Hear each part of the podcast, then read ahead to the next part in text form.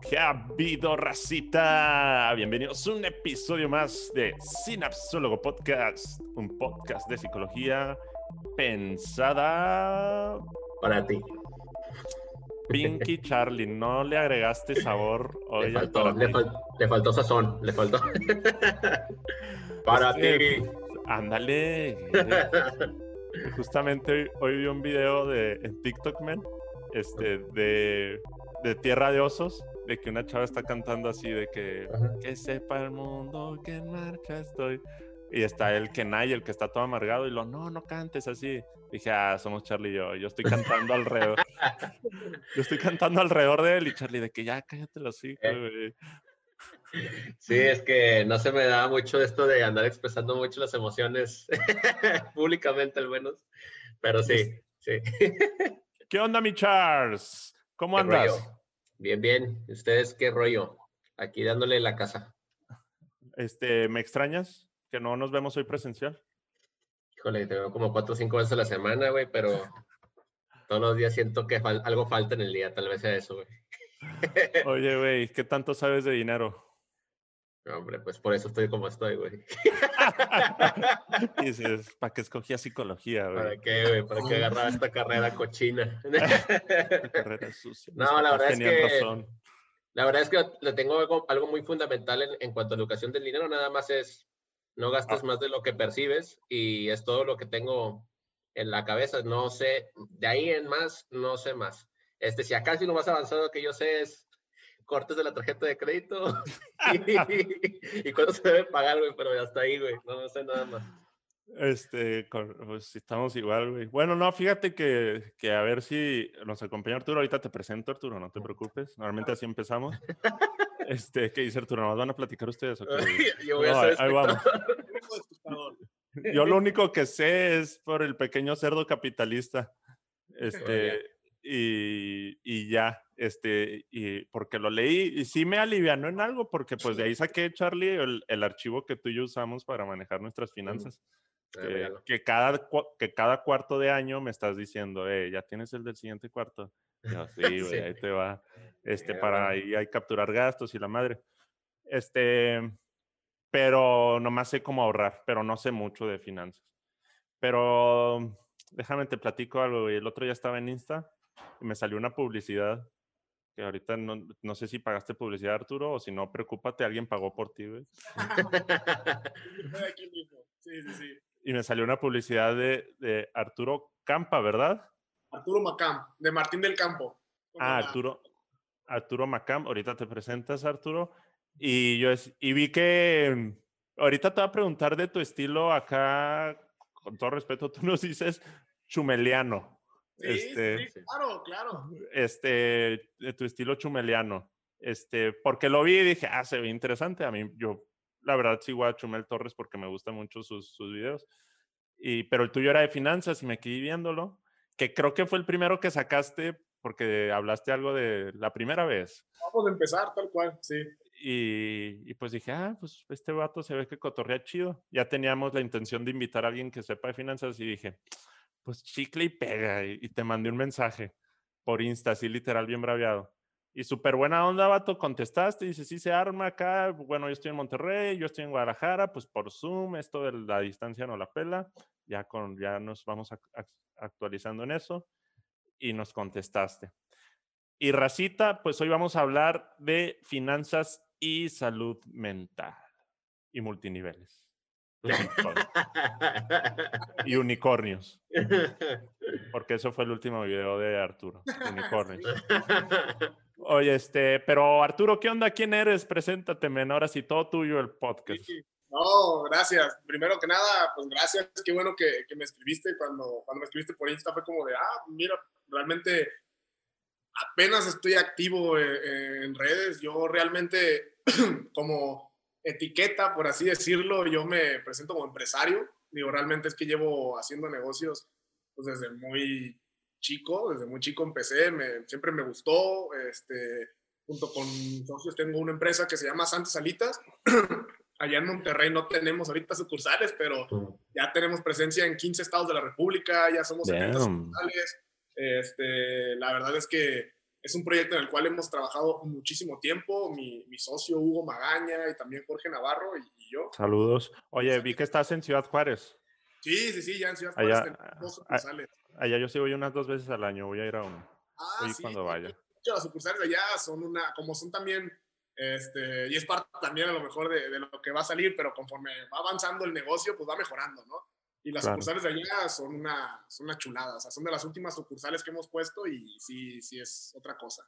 me gustan mucho las sucursales de allá, pero sí, así que principalmente yo soy empresario, empiezo a tener un poquito más de actividad en redes sociales, un tanto incómodo, porque yo no soy alguna persona activa, o sea, yo si publicaba algo, publicaba una vez al año en mi Instagram, pero por parte adicional a, a lo de los bares, tengo una agencia de publicidad y dijimos, oye, ¿sabes qué? Pues nosotros internamente sabemos que el desarrollar marcas personales, pues es, es, es bastante útil porque es una forma de conectar con las personas a nivel más personal, ¿no? Porque una cosa es que tú tengas un cierto afecto por una marca, pero que tengas un afecto por otra persona, es más fácil enlazar esa conexión, ¿no? dijimos, bueno, pues hay que hacer ciertos videos para ir dando ciertos consejos, para ir este, llegando a emprendedores y todo, poder, poder que tengan nociones de, de los servicios que tenemos en la agencia. Pero eh, adicional a eso, ya después empieza a evolucionar y yo soy financiero, yo tal cual de, de, carrera soy, soy, financiero y digo, me gusta un chingo lo que hace Chumel, tal cual como lo comentaste y yo no, y ni planeo negarlo, yo, yo, yo dije, no, pues es que a mí si me preguntan yo voy a decir, sí, es la referencia, porque para mí es, creo que está haciendo algo muy chingón, creo que lo que hizo él, no solo hizo un programa de comedia de política, o sea, creo que acercó a toda una generación que no le gusta la política, la acercó a la política, ¿no? Y eso se me hizo muy chingón y yo dije, yo soy financiero, economista y dije, yo quiero hacer lo mismo, pero con finanzas y economía. ¿Por qué? Porque así como tienes que, aunque no te, aunque no te guste la política, pues tienes que estar al tanto porque afecta tu vida, ¿no? Afecta tu vida si sale y da un discurso todas las mañanas, el, eh, nuestro, nuestro querido presidente, pues está afectando, está afectando todas las decisiones, ¿no? Igual, economía. igual economía, si pasa algo con una empresa este, muy importante o si pasa algo en ciertos sectores, si hay nuevas regulaciones, si hay nuevas, o sea, todo esto va a afectar tu vida. Y, dije, se me hace muy chingón lo que está haciendo este güey, este, este chumel. Y dije, yo quiero hacer lo mismo, pero en lo que yo sé, ¿no? Que es, que es este, este, este tema de, de finanzas y economía. Y por parte del mismo estudio dijimos, bueno, pues ya también sabemos producir todo esto, este, ya tenemos equipo y todo, dijimos, pues hay que empezarlo, ¿no? Hay que empezarlo ahí como para ver qué se da, para ver qué sucede. Y como bien mencionas, tenemos poco que empezamos. Realmente el día de hoy se publica el episodio 3, o sea, tal cual, uno por semana, así que tal cual es la tercera semana que, que lleva este, este programa, por así decirlo, este, que estamos lanzando, que es un late más, por como parodia a todos los que existen, ¿no? Porque creo que de late night hay como, hay para aventar para arriba. Una referencia directa es John Oliver, que es un, que, que, creo que es donde nos, sí, ahí sí dijimos, ¿sabes qué? Queremos hacer un, John Oliver mexicano, que es mucho también la referencia de Chumel, evidentemente. Así que, que sí, básicamente creo que me, me, identifico como empresario y ya al día de hoy, con lo que llevamos de práctica en los videos y todo, le ha agarrado muchísimo gusto a la parte de crear contenido. Oye, ¿y ya te vas a casar? Dijiste hace rato. Sí, o no, sí, se puede, o no se puede decir públicamente. No, sí, claro. ya me voy a casar en diciembre. En diciembre me caso. Felicidades. Gracias. ¿Estás en Guadalajara? Sí, sí, sí, de acá, de, soy, soy de Guadalajara. Viví cinco años de mi infancia en Tijuana, curiosamente, pues, muy lejos de aquí por temas familiares, porque de hecho fue cuando mis primeros, del año uno al año cinco, seis más o menos, fue cuando me mudo a Guadalajara pero ya realmente yo he residido aquí toda mi vida, de aquí soy y aquí es donde empecé. ¿Pero dónde naciste? ¿En ¿Allá en Tijuana o allá en Guadalajara. Ah, eh, nos, fuimos, nos mudamos cuando yo tenía como seis meses de nacido. Es que seguro fue porque tus papás querían que tuvieras nacionalidad jaliscense y te, y te llevaron. Sí, se fueron para allá, ¿verdad? Y como los de Estados como mis primos, que, que sea gringo, pero luego no lo regresan. Pero luego me lo traigo. tal vez, tal vez. Oye, pues algo similar. Yo mis primeros cinco años en Chihuahua y luego ya el resto de mi vida en Regiolandia. Por eso comentabas que vas seguido, que vas una o dos veces al año. Sí, toda mi familia está allá, este, en Chihuahua y en Ciudad Juárez. Este, tú dices, Charlie, cuando te hacen unas preguntas, porque yo ya tengo un chingo, güey. Tú dale. Oye, este, yo sí, lo que dices de las finanzas es layman. Yo me levanto, este, me despabilo, hago ahí mi rutina de levante, pero al sentarme en mi área de trabajo, este, abrir mis finanzas. Ok, hoy cómo va a estar, qué ingresos voy a recibir, qué gastos voy a hacer, cómo se va a comportar, qué me va a hacer. Así es, ya es parte de mi rutina diaria. Se hizo para mí, no sé si así sea para todos, pero creo que sí es algo, digo, tú me conoces, Charlie. Charlie y yo somos amigos pues de la carrera, desde el 2011 más o menos. Este, y, y yo, y una vez se lo platiqué a Charlie, yo necesito tener mis finanzas como con cierta certidumbre, si no me estreso, si no, o sea, no pierdo y necesito hacerlo. Y si es algo que hago así regularmente, he tratado de quitarle un poco de seguridad a esa parte y agarrar seguridad en otros lados, ¿verdad? pero como quiera es algo que creo que es así esencial. Y sí, todos los días me levanto y directito a las finanzas y luego le rezo a Dios. No, no es cierto. Primero dinero y luego... No, no es cierto. ¿Todos los días? Sí. Este, y creo que sí es parte del estrés. Oye, ahorita mencionabas, ¿cuál es la diferencia, bueno, no sé si, si se pueda o si sepas, entre finanzas y economía? Porque para mí pues sería the same shit. Sí, no, mira, finanzas es específicamente hablando ya en temas de dinero, este, tal cual, o sea, hablando en temas de dinero. Y la economía más bien es el estudio de toda la distribución de los recursos. Ah. Por eso va muy de la mano, ¿no? Porque la economía lo que hace es, es estudiar todos los fenómenos que ocurren detrás de todo el consumo de las personas. Y las finanzas es explicar todos los números que ocurren mientras esos consumos se están dando. Bien, sigo sin entender, pero hago cara, de que sí. no, estoy, estoy inentendible, güey. Sí, no, sí, sí lo entendí. Oye, este, mm, a ti, Charlie, ¿qué tanto te estresan las finanzas? Pues yo creo que bastante. O sea, no, no sé, o sea, tal vez me, me pasa como la gran mayoría de, de cualquier mexicano, ¿no? O sea, como que a veces me da la sensación que estoy viviendo el día. O sea, como de que, bueno, pues gané esto y eso es lo que tengo que gastar. Entonces, a, veces, o a veces puedo ganar tanto en dos, tres días y luego de repente eso es lo, que tengo que gastar de repente en un, en, una, en un fin de semana. Y a veces es como, bueno, tengo que empezar a priorizar. Y esa, esa herramienta que Chachu este, empezó a hacer cuando empezamos a organizar todo el rollo me ha ayudado bastante como a ver, a ver en qué, en qué pendejadas estoy gastando. Deberíamos venderla, güey, esa herramienta. Sí, yo creo que sí está, está muy cool. Este, pero, pero sí me ha ayudado bastante a, a, darme cuenta de qué tanto estoy haciendo, en qué estoy gastando, incluso hasta categorizar, ¿no? De alguna forma como mugrero, este, por ejemplo, renta, eh, gasolina, etcétera. Todo eso lo, lo voy distribuyendo y conforme vaya gastando lo voy categorizando pero, pero sí, la verdad es que sí es un estrés constante, eh, para, para menos para mí, que no entiendo todavía mucho este rollo de la, de, del dinero. O sea, siempre estoy como que, cuando me hablan de dinero es como que, mm, yo nada más sé que tengo que recibir y que tengo que comer. es todo lo que sé. Y gastar. Y gastar. Este, recibir y gastar. Pero bueno, oye Arturo, ¿tú crees que naciste para las finanzas? Ah, no, no, no, no, creo que definitivamente el contexto me fue, me fue dando como esa, me fue orientando.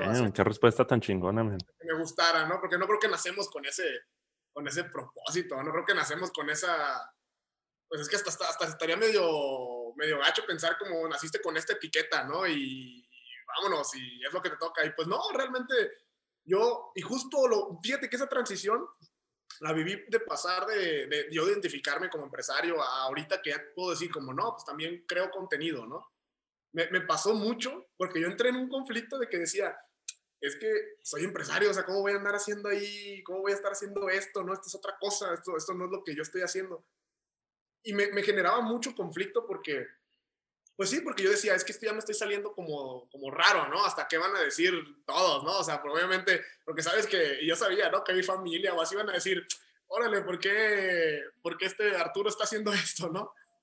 Pero la verdad es que cuanto yo creo eso y como me gusta decirlo es, a veces cometemos el error de nosotros mismos etiquetarnos y nos limitamos cañón, ¿no? Incluso creo que esta misma etiqueta o este mismo error ocurre en la universidad, cuando le dices a alguien de 18 años que escoja su carrera y que escoja la etiqueta con la que va a cargar de por vida, ¿no? Y es como de, pues no, o sea, esa es, fue una elección, ¿no? Pero si el día de mañana quieres actuar o si el día de mañana quieres ahora no ser financiero, sino ser abogado, si quieres ser... Youtuber. ¿Qué? qué, Youtuber. Sí, si quieres ser youtuber, ¿no? Te entendí Uber. Y yo, bueno, pues también. también. si quieres manejar un Uber o si quieres ser youtuber, pues, ¿qué tiene, no? O sea, es, es, otra, es otra etiqueta, porque nos encanta ponerle como esas etiquetas, pero pues no. Y ya respondiendo como más directamente, pues sí, creo que no, no creo que haya nacido como financiero, sino más bien todo el contexto me, me fue dando como esa, esa, orientación de que me fuera gustando. Y, y por ejemplo, ¿qué tanto te has topado, o, o, no sé si te ha pasado a ti en lo personal, eh, Arturo, que mm, ciertas posiciones o ciertos puestos son mal vistos precisamente por este tema de las etiquetas? O sea, que, ¿qué tanto has visto que a la gente le llega a perjudicar? O si en tu experiencia has tenido, por ejemplo, yo te puedo decir una, una, mía, yo en algún momento estuve pues de paquetero, fumigando o, o este, volanteando en cruceros y todo. Y para mí era como a veces un poco como que me llegaba yo a poner de que, híjole, si me ven, o sea, si me ven haciendo este rollo, este, ¿cómo, cómo me va a pegar, verdad? O sea, de, e, en expectativas. ¿A ti te ha pasado o has visto mucho en, ahí en, tu contexto? Sí, no, totalmente. De hecho, creo que, creo que es uno de los mayores errores que cometemos porque el generar, precisamente ahorita hablaban de qué tanto te afecta las finanzas y todo. Nosotros tenemos que trabajar porque hay que producir, ¿no? Para poder producir esa, esa, esta riqueza suficiente para poder mantenernos, ¿no? Este, y el, pero el trabajar no solo producir esa riqueza, o sea, el trabajar también nos aporta a la parte de, sentirnos que somos parte de algo, de sentirnos que hacemos algo, ¿no? Y es donde entran estas etiquetas. Y desgraciadamente estas etiquetas cargan con muchísimo contexto social, ¿no? Como bien decías, este, a lo mejor me dediqué a fumigar, o sea, a lo mejor me dediqué a, a X labores. Yo, yo fui mesero también, fui garrotero en, en, mi misma, en el mismo negocio que, que, ahora soy el dueño, pues, pero yo, yo, yo también tuve esos puestos y a lo mejor a muchos les podría dar pena decirlo, pero creo que sí está, creo que sí llega a afectar porque carga con mucho contexto también, pero pues ojalá que no fuera así, ¿no? Pero pues, ahora sí que eso creo que depende mucho del peso que le dé también cada, cada persona. Claro, y es algo con lo que vivimos día a día, o sea, las etiquetas. Y no creas, a nosotros a cada rato nuestros pacientes nos preguntan cuál es tu diagnóstico. Este, y, y sabes para qué lo quieren, para etiquetarse, más allá que para, para ponerse, para trabajar y hacer un tratamiento, quieren escuchar el, eres depresivo, el, eres este, ansioso, el, tienes una personalidad este, limítrofe o no sé, y, quieren escuchar y ya como que decir, ah, esto soy. Y no justamente lo que estoy diciendo. Y por eso en nuestro proceso en Sinapsis, Charlie y yo tratamos de no dar diagnóstico, al menos que sea algo así meramente o judicial o, o este, a otro nivel psiquiátrico. Pero si, si es un proceso con un paciente neurótico, así se le dice a la mayoría de las personas normales, sin diagnóstico, mejor así directo al tratamiento. Sí, porque nos etiquetamos todo el tiempo. Es que no, porque queremos, o sea, queremos darle como esa respuesta muy sencilla a algo como más complejo, ¿no? Que es porque lo que somos es, para empezar, que está cambiando constantemente. Pues Todo. tratamos de darle esa, esa, etiqueta porque queremos como esa respuesta, ¿no? En vez de, en vez de, de estar como fluyendo conforme, conforme, se vayan dando las cosas. Sí, sí, sí. He tenido pacientes que me que llegan y dicen, este, ya, ya, o sea, ahórrate el asunto de diagnosticarme que ya me diagnosticaron, ¿no? Soy una persona codependiente. No sé de dónde sale, o sea, cuando me dicen así como que, ¡pum! Y le digo, ok, entonces dice, en base a eso ya prácticamente toda su vida se basa en, en esas decisiones, ¿verdad? Y en patrones que obviamente se van a repetir. Sí, y, Y, y, buscan cómo solucionar problemas, pero el problema precisamente viene de eso, de que te estás limitando, ¿verdad? De, en comportamientos porque tú solita te estás diciendo, soy una persona dependiente de, de alguien más y, y pues, ¿qué esperabas, no? Oye, Arturo, ¿qué sabes de psicología o de desarrollo humano o algo? No, no, no. Digo, tengo amigos psicólogos con los que me gusta mantener conversaciones porque me encanta todos esos temas y, he llegado a considerar también, más bien he considerado este, estudiar psicología o estudiar mínimo algo, pues, pero no, Porque con tu respuesta, vaya, eh, me sorprendes, no te conozco, te voy conociendo, ¿verdad?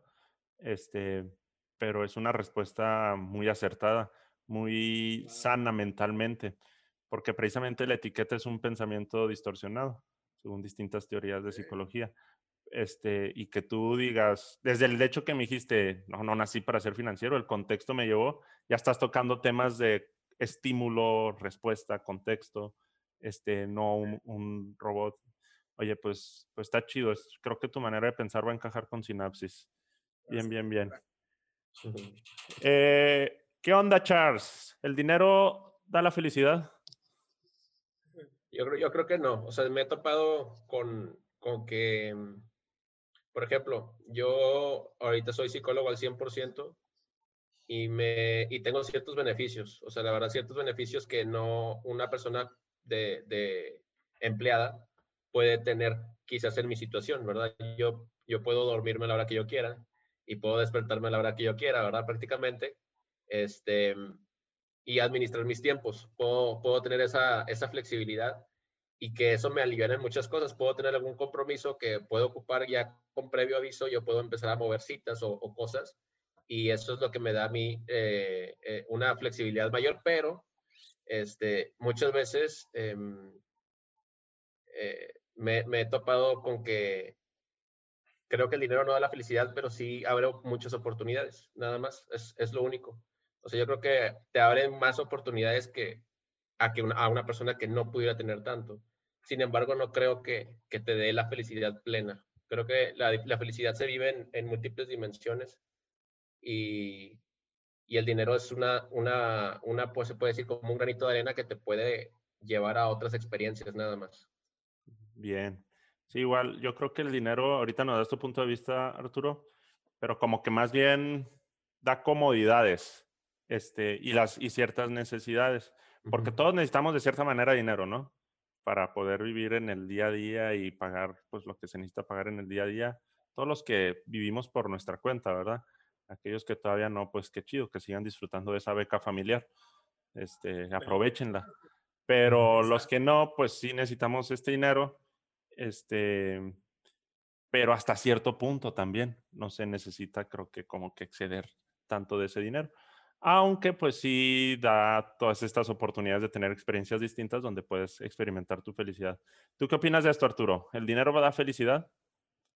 No, no, no, para nada. Y de hecho ya creo que eso lo hemos visto en muchos ejemplos. Más bien tenemos muchos casos en los cuales podemos ver a personas que tienen mucho dinero, tienen, prácticamente lo tienen todo en temas monetarios o en temas este, de bienes materiales y no, y no son felices porque es que eso, creo que como bien mencionan ustedes, es un recurso indispensable por el mundo en el que vivimos, que es un mundo capitalista. Este, creo, que, creo que es un recurso completamente indispensable que como bien mencionabas, Charlie, te abre oportunidades. O sea, creo que eso es lo que a mí me, siempre me gusta decir. O sea, realmente lo que vas a poder tener es que sí, pues si, si tú quieres, no sé, estudiar, pues el tener dinero te va a dar, primero que no te estés preocupando por tener que trabajar para comer, eso creo que ya esa comodidad de estudiar así ya es una, una ventaja, pero segundo, pues te abre las posibilidades de qué universidad quieres ir, ¿no? O sea, te abre las posibilidades de si quieres ir a estudiar incluso a otro país, pero no significa que por tener esa posibilidad vas a ser más feliz que... Pues, que, que, se quedó en México. ¿no? pero sí creo que hay un punto no sé, yo, yo, yo creo que lo pondría en una escala, ¿no? Supongamos que una línea. Y creo que hay un punto donde necesitamos, donde el dinero sí compra la felicidad cuando no tienes nada. Porque obviamente alguien que no ha comido en días y que si le das 100 pesos, por ejemplo, y con eso va a poder comer, a esa persona creo que sí le está comprando la felicidad, ¿no? O sea, porque eso, porque evidentemente el satisfacer esa necesidad pues lo va, lo va, lo va a hacer, lo va a poner feliz, evidentemente, o mínimo durante ese momento. Ya. Pero eh, pero una vez que tenemos esa, esa línea básica, esa, esa línea de, de, lo que, de lo que queremos o de lo que necesitamos y de lo que queremos, ya realmente de ahí para arriba, no, yo creo que no, no influye en absolutamente, no influye en nada en la felicidad directamente. Yo, yo creo que en, es un tema así como, como tú dices, Arturo. En cuanto a la felicidad, creo es algo ya, es un, es un estado, ¿verdad? Como la alegría, muchas veces la gente solemos confundir, ¿verdad? La alegría con la felicidad. Y tal vez esta parte donde que tú mencionas, donde se le da a esta persona o se le cura una necesidad eh, básica o, necesaria, puede ser como chido, ¿no? Pero luego después de que se le pasa, se le pasa la comida, vuelve eh, ese estado de infelicidad, ¿no? Entonces, la, la, felicidad en este caso sería un estado más constante, ¿no? Sería como algo más, este, que pudiéramos mantener a pesar de las dificultades. Saber nosotros que vamos a, que vamos a batallar en nuestro contexto. Tal vez al vecino no le tocó tener tanto dinero y a otro sí, pero a ese vecino que sepa perfectamente qué retos tiene personalmente en su vida. Tiene retos familiares, tiene retos este, en el trabajo, tiene retos en su, en su, bueno, en su, en su contexto personales y de, y de todo. Y yo creo que es importante saberlos ubicar nada más en ese, en ese punto de que me tocó, y esto creo que lo voy a hacer como anónimo, hubo un paciente que me comentó este, que cortó su relación porque su pareja le dijo, es que tú no eres exitosa como yo, o sea, no eres exitosa, o sea, yo soy, yo soy un abogado exitoso, ¿no? Entonces, este, como tú no eres exitosa como yo, entonces no estás a mi nivel. Este, entonces, eh, sí estuvo, le digo, y eso, tú, ah, porque eh, tiene la percepción de que no, es que si tiene dinero y debe, ser feliz. Y le digo, ¿tú crees?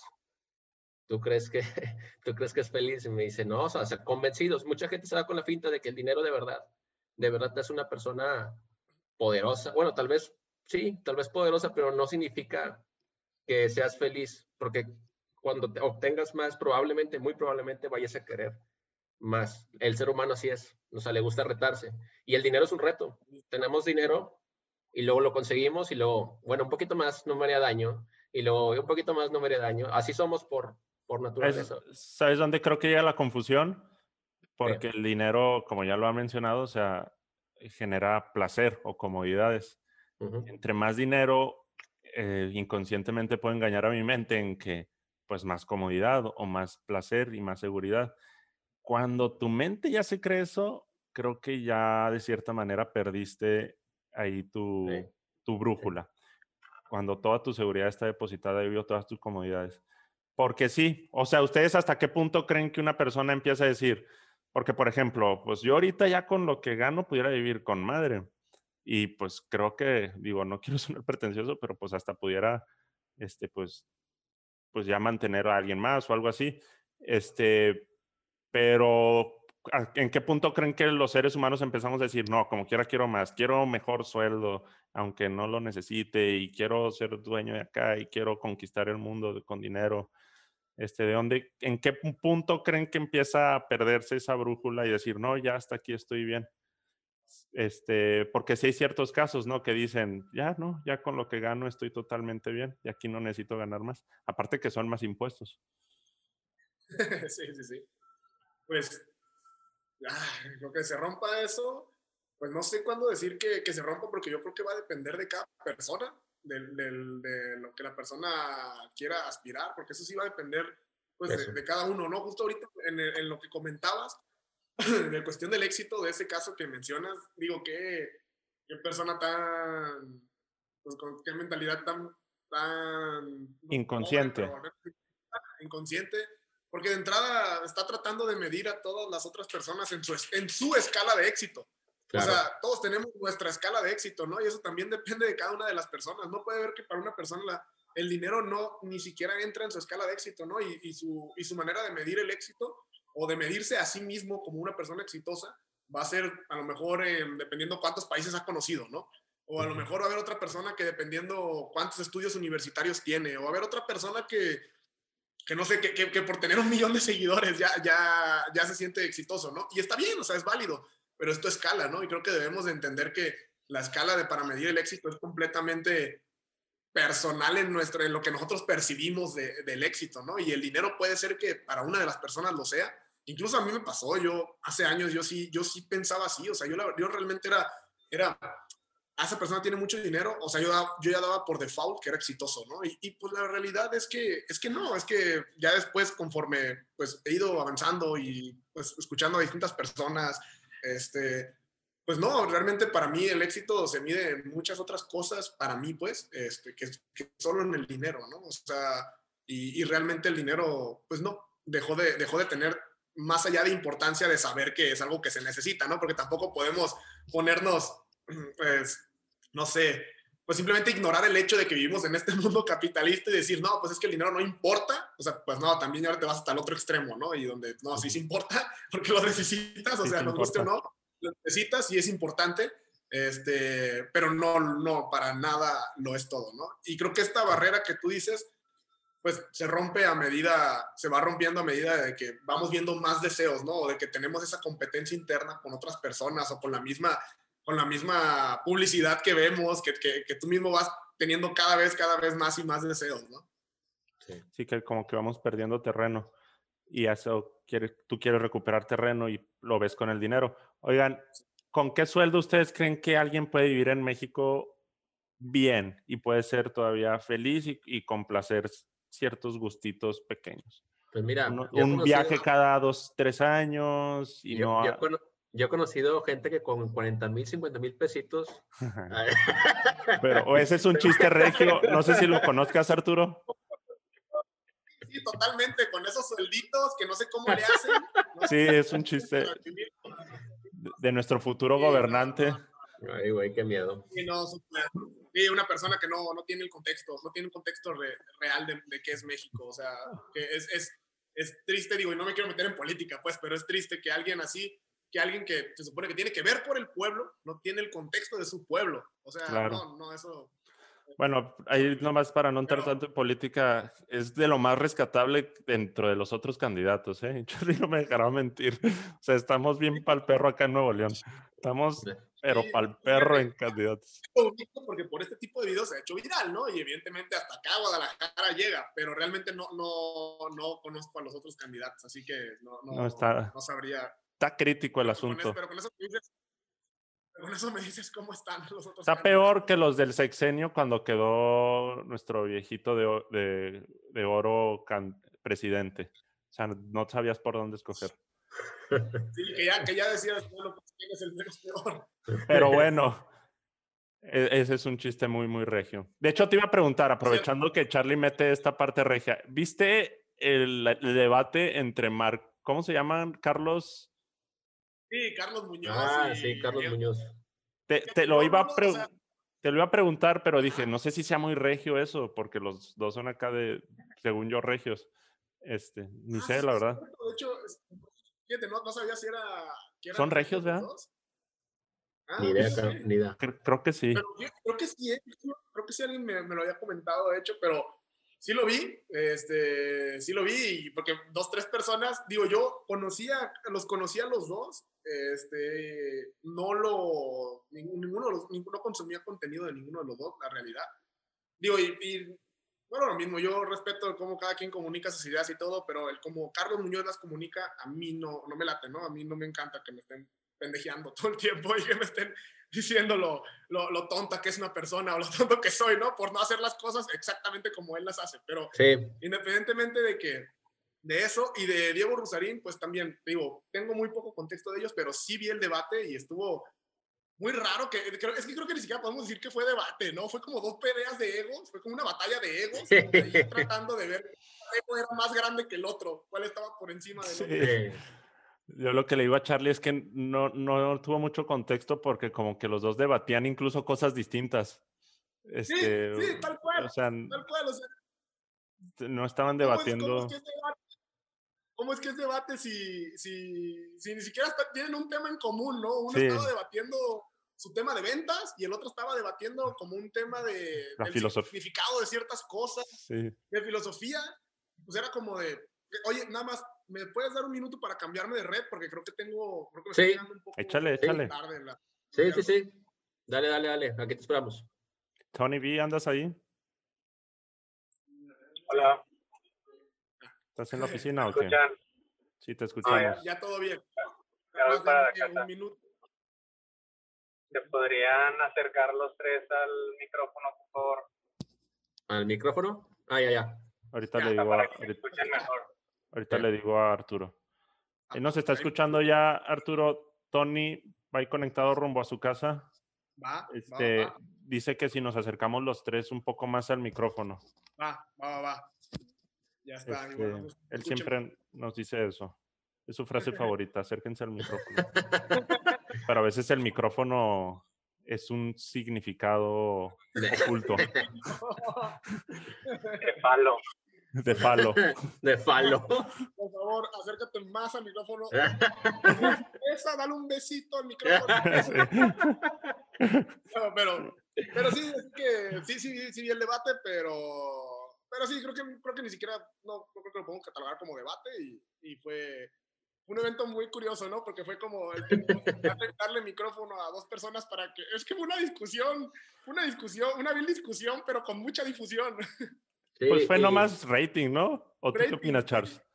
Yo creo que, yo creo que le, le decía a Chacho, o sea, me dio una cierta satisfacción ver que tuvieron este güey. A mí tampoco me cae bien ese vato, el barbón de los bigotes. No me, no me cae bien. No conozco muy bien al otro vato, pero sí notaba a este Diego, que este güey, como que muy prepotente también, o sea, como muy en la defensiva. y cuando, cuando estás así es porque, pues obviamente algo no anda bien, o sea, no, no se pudiera decir que estaban, sí, cierto, hablando de, de, los mismos temas, pero hubo dos, tres temas que sí me levantaron las orejas, que dije, a su mecha si tiene el ego bien bañado, por ejemplo, el, de la, el del funeral, ah, se la bañó, me. ¿Qué le pasa? Mi funeral va a ser el más poblado de la historia.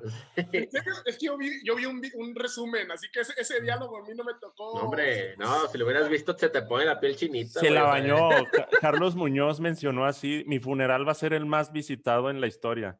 ¿Y eso qué? Por, por todas las vidas que impacté. Sí, y, sí, sí. y yo, ya perdió ese vato en realidad. Y no solo, y no solo eso, güey, dijo toda la gente que le impacté va a ir a mi funeral y va a llevar un dólar, güey, y se los va a dejar a mis hijos. Ay, Porque, o sea, güey, dije, hombre, no mames, güey, o sea, tienes, o sea, ¿quién te crees, vato? O sea, neta, este, pero bueno. Hijo, el día que yo me muera, mis hijos se van a hacer millonarios ese mismo día. Ándale. No, no, pues no, no, estaba, estaba muy raro. ¿Sabes cómo yo lo sentí cuando vi el video? Tal cual, como no sé si recuerdan también un evento igual un tanto de bizarro de la pelea de que no se dio, pero de, Fredo, de Alfredo Adame y este. sí, güey. Charlie lo seguía todos los días ese, ese tren. Mira, yo siento que tal cual lo mismo. O sea, le dieron micrófono a dos personas que se caían mal, porque eso, eso es lo que me, me comentaron de que estos que ya se traían ganas y que saben qué. Este, dos personas que se caían mal para pelearse con sus egos, nada más. Se cuenta que siento que fue eso. Uno de los dos estuvo en su completo, en su completo modo de tener realmente una discusión o un diálogo, pues. Sí, no aplicar dialéctica. Es que, ¿sabes que Semanas antes, el Diego Rasurado, ¿o cómo se apida? Rusarín, algo así. Rusarín sacó un video de la pornografía tóxica, no me acuerdo cómo se llamaba, la pornografía moderna y empieza a hablar, vamos a hablar de pornografía, y tú dices, ah, va a hablar de pornografía, pero no, habla de lo mierdero que es el marketing hoy el día, tirándole como exclusivamente a, a lo de Carlos Muñoz. Y de ahí Carlos Muñoz se ganchó y como que, pues vente, güey, vamos a, a, darnos en la madre. Este, de ahí nace todo, porque Diego Rosarín realmente tiró así un video de que la pornografía de hoy en día es este, todo el mierdero que hay de marketing. Toda esa idea que te meten de que tienes que vender y que tienes que comportarte así, la madre. Y de ahí se ganchó el Carlos Muñoz. Que, que de los dos respeto más al Diego Rosarín porque lo percibo un poco más letrado y como convencido por su propia cuenta. Sí se alcanzó a percibir como la diferencia de, de, razonamiento a lo mejor que, puede, que pueden hacer respecto a ciertas ideas. Pero volvamos, ¿con cuánto vive un mexicano? Ah, cierto. Pues hablando de que se tenga que mantener únicamente a, sí mismo, ¿no? No, no, a, no a, una otra persona. Va, vamos a dividirlo en escalas. A sí mismo, primero a sí mismo. Y luego a su esposa y a su hijo o hija. Ah, o perro. De entrada, creo que depende de, de, de, la ciudad, ¿no? Porque incluso de Guadalajara a Monterrey probablemente las rentas sean diferentes, ¿no? Y en Ciudad de México ni se diga, todavía más y así. Pero yo creo que hablando de una media, de un sueldo con el cual ya real un mexicano, porque no estoy hablando del sueldo que, que se logra, ¿eh? claro, pero un sueldo... Mira, si quieres, primero lo decimos Charlie y yo para que tal vez no digas, ching, no la vaya a cagar yo. Sí, yo, creo que 50 mil pesitos. Yo creo que... no vaya a ser otra samuelada. Yo digo que con 25. Ah. Yo digo que sí, que con eso te puedes, puedes vivir. No, sabes que menos. Yo digo que creo que. Yo iba con menos, yo iba con menos, ¿eh? Yo iba con 18. No, güey, yo iba con menos todavía, güey. O sea, una, una persona sola, yo creo que con unos seis mil pesos, güey. Con unos seis mil pesos. La madre, Charlie. No, pero espera, pero espera. Es una vida como, una vida con. Una vida, ahí les va, nuevamente, ahí les va la pregunta. Una vida donde tenga sus necesidades cubiertas y de repente se dé ciertos gustitos. De que ah, cada dos, tres años un viaje bien dentro del país. Ah, cada, puede comprar regalos de Navidad a sus seres queridos. También, por ejemplo, también, perdón que te interrumpa, eh, tiene, tiene que obviamente estar pagando una mensualidad de una casa o Ah, sí, considerando renta o la, el, el contrato a muerte Infonavit. Sí, de hecho, yo también contemplando yo eso, contemplé. iba con 18 porque creo que es una cantidad que ya te alcanza a cubrir esas cosas, o sea, cómodamente, ¿no? Porque como, como mencionas, Charlie, con 6 mil, pues, de que se puede vivir, se puede vivir, ¿no? Pero ya ahorita estamos hablando de una vida hasta cierto punto cómoda, ¿no? Donde no tienes estrés, donde si un día vas a salir con tus amigos, pues realmente puedes ir. Una chavecita, tranquila. Tienes que pagar una, puedes ir a un restaurante y no tienes tanto problema. Sí, yo creo que, yo creo que 18 mil sería como una, un punto donde ya puedes estar cómodo. Ok. Okay, yo, yo, yo me fui muy arriba, creo, la verdad. Yo creo que así, con, con, con, comodidades así, porque, porque mira, yo, yo he trabajado en empresas donde, por ejemplo, veo que se cubren necesidades básicas porque la persona está trabajando, obviamente tiene sus, sus ingresos de, de, de obrero, se puede decir, este, y son aproximadamente entre 6 y 7 mensuales normalmente pero he visto que las personas cuando ya tienen lujitos para comprarse de repente cada dos, tres meses un vestidito, o por ejemplo, de que es una comida, o que de repente se van de viaje una vez al año o, cada dos años, me ha topado que arriba de 10, o sea, arriba de 10 ya es como cuando de repente, pues he seguido sus cuentas y cosas así, y veo que pasan ese tipo de, de, de cosas. Sepa, digo, tal vez estoy cegado porque tal vez hay una tarjeta de por medio y que ya está, o, que se endeudaron, o hay un préstamo que le dieron sus familiares, no sé, ¿verdad? Pero eso me, da la, impresión. ¿Tú qué dices, Tony B? ¿Puedes hablar? Sí, yo digo que, mm, yo digo que 30, pero porque estoy considerando una mensualidad como mi casa, pues yo pago 10 mil. O sea, 10 mil ya se me van a la chingada, me explico. O sea, no puedo ganar, bueno, o sea, y luego estoy contemplando agua, gas. Y sí, todos tus gastos. Yo creo que la vida que tengo ahorita, mínimo necesito de que tener 30. Si bajara mi sueldo a 30, ya estaría, ya me estaría sintiendo de que, ay, güey, si bajo unos 2000 más. No sé, pero es como mi perspectiva de la vida. A lo mejor una vida digna, sí es como de 18 es que yo creo que, lo estoy, yo creo que lo estoy separando. Una vida digna, 18, pero una vida con lujos de irme a viajar sin, sin endeudarme, sin meterla de crédito y así, yo sí iría con los 30. Porque pues estoy contemplando de que los viajecitos que a mí me gustan, o sea, a mí, Tony Barrera, güey.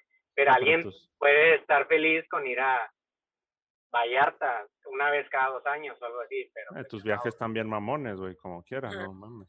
Pero no, pero, son ahorrativos, aún así tus viajes son bien ahorrativos, güey. Ajá, mis viajes son ahorrativos, pero aún así una vida digna sí creo que está bien 18, güey, o sea, estoy de acuerdo con eso.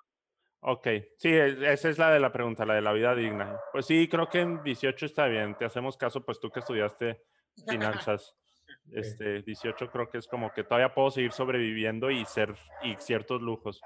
Oye, en otros temas, ¿cuál crees que es el principal error del mexicano común con su economía, con el manejo así de su dinero? no, no aterrizamos los números en algo que podamos tener de una manera más visible, ¿no? Charlie, no me acuerdo si lo dijiste cuando ya habíamos empezado a grabar o si lo dijiste fuera de. Comentabas que tú, tú sí tienes tu hojita donde tienes, ah, ¿sabes qué? Al mes gasto esto, Al mes gasto tanto de luz, gasto tanto de renta, gasto tanto, ya sé incluso cuánto gasto, no de lo fijo, ¿no? Sino también de que ah, ya sé que más o menos me ando gastando tanto en ir, a, en ir con mis amigos por unas cervezas, en ir por, con mi pareja a cenar, etcétera, ¿no? Este, yo creo que ese es el principal error. Si le preguntas a las personas cuáles son, no su ingreso, o sea, porque todos sabemos cuánto ganamos, ¿no? Sí. Este, pero si les preguntas a las personas cuánto, cómo, cómo están repartidos sus gastos, cómo es que se va ese dinero, te va a decir los más claros, ¿no? Te va a decir la renta, te va a decir así, pero prácticamente nadie, y de verdad son pocas personas que tienen realmente una hoja de Excel o, o al menos, o ya ni siquiera un Excel, ¿no? Mínimo un papelito donde lo tengan identificado y que digan, ah, ¿sabes qué? Estos son mis egresos, por así decirlo, mis gastos, ¿no? Yo creo que, yo creo que ese es el principal error, porque pues ahora sí que pues es que es como todo, si no tienes la información, pues no sabes cómo mejorarla, ¿no? O sea, a lo mejor no te estás dando cuenta que estás gastando un chingo de dinero en, en restaurantes, ¿no? Y dices, ay, pues no, no necesito ir, a, ir todas las semanas a, a, estos restaurantes, ¿no? Ya veo que si lo ahorro o si, me, o si, o si mejor omito esta ida, ya sé que la puedo utilizar mejor en esto, etcétera. Pero si no tienes esa información, pues ni siquiera sabes cómo puedes trabajar. Bien, bien. O sea, hacer consciente el uso de tu dinero, así tal cual, Ernesto todos lo hacemos. Ahorita. conforme va fluyendo. Fíjate, ahorita Charlie y yo nos conectamos en la, en la mañana y hemos tenido el error, y tú nos vas a decir, sí, güey, la están cagando. Traíamos el ritmo del año pasado, de cada mes nos juntábamos y hacíamos cuentas de los ingresos de Sinapsis. Y, y ahí, esto para acá, y esto para acá, y esto para acá. Los últimos dos meses nos desconectamos. Este ya, pues tú ganas lo tuyo, tú ganas lo mío. Y sí hicimos como conciencia en la mañana de lo que estás diciendo. Me sonó por lo que estás diciendo porque de que Charlie me dijo, a ver, güey, ¿cómo te fue ahora en marzo? Empezamos, empecé a hacer cuentas. Y luego Charlie, y a ti, güey, y lo, y lo empezamos los dos de que, puta madre, y expresiones así, lo le digo a Charlie, mejor no hubiéramos contado, güey. pero, pero luego de volada... Cañones. Le dije, no, güey, si queremos llevar este nivel necesitamos enseñarnos lo que ganamos y los egresos de Sinapsis y ver esto como una empresa sí, tal cual y también perdimos ritmo de juntas y así, y dije, no, tenemos que regresar a esto y ahí hablamos de varias cosas, pero justamente lo que dices de que, hijo, eso, si no veo cuánto gané en Synapsis, tal vez eh, puede que... Tal vez aparezca dinero mágicamente por ahí. Sí, o tal vez no gaste tanto, pero no, sí. sí, es importante porque eso nos ayuda a retarnos, decir, no, güey, ya gastaste más, etcétera. Nos pasó en la mañana. Es como, es como una persona cuando trae este eh, sobrepeso y viene a a bajar de peso, ¿no? Es el objetivo es bajar de peso, pero ¿cómo vas a saber que estás bajando de peso si no te pesas, güey? O sea, ese, ese momento incómodo tienes que saberlo, tienes que verlo. o, sea, o, lo que nos decía Tony esta semana, si no sabes qué estás comiendo. sabes qué estás comiendo, ¿no? Ya empiezan, ya empiezan a decirte, ya sabes qué, tú necesitarías, por dar un ejemplo, ¿no? No soy nutriólogo, pero tú necesitarías consumir 2.000 calorías para poder estar bajando de peso, ¿no? Por tu altura y por etcétera, por tu edad. Y ya después haces el conteo de lo que estás comiendo y dices, madre, estoy comiendo 3.500 calorías, pues por eso, por eso subo de peso. Ándale, exacto. Pero si no haces ese conteo nunca, pues tú nada más vas viendo los resultados, ¿no? En este caso, subir de peso, o en el otro caso sería estarte endeudando seguramente con una tarjeta, porque de algún lado tiene que salir ese, ese, remanente, ¿no? Yo me deshice, a ver qué opinas. ¿Ibas a decir algo, mi Charles? Claro, no, nada más. El punto de, de, el punto de partida siempre es conocer dónde estamos parados. Yo creo que, aunque, aunque suene muy incómodo, aunque suene muy incómodo de me fue mal, pero tienes que saberlo, tienes que verlo, tienes que plasmarlo, aunque duela capturar que tienes o pesas 150 kilos o que tienes 5 mil pesos en el mes, pues ni modo, güey. O sea, eso es, la realidad. Es la realidad, exacto. Ahí tocaste un punto bien interesante, o sea, el engaño de las tarjetas, güey. Este, de las tarjetas de crédito. Yo sí me deshice mis tarjetas de crédito hace como tres años este, porque dije, no, no, no puedo. Y aparte el ejemplo de mis papás, de que saludos a mis dos papás, si están escuchando estos, ustedes me sirvieron de ejemplo del cómo no, del cómo no.